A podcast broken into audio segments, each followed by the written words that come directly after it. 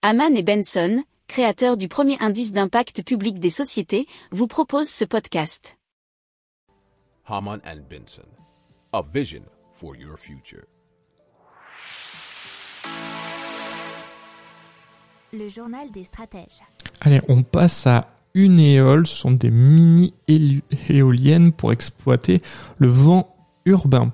Et donc, elles ont été adaptées spécialement au milieu urbain.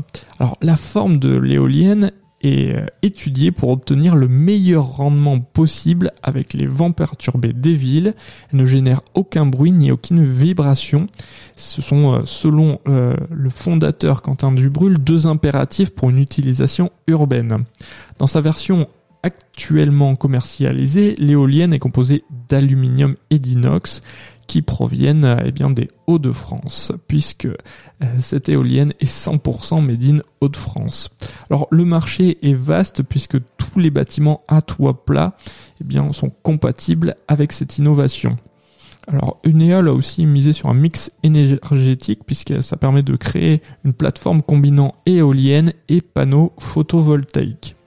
Euh, c'est ce que nous dit 20minutes.fr. En l'état du marché et des normes, la solution pourtant du Néol n'est pas adaptée à l'installation chez les particuliers, mais ils y, réfléchissent très sérieusement.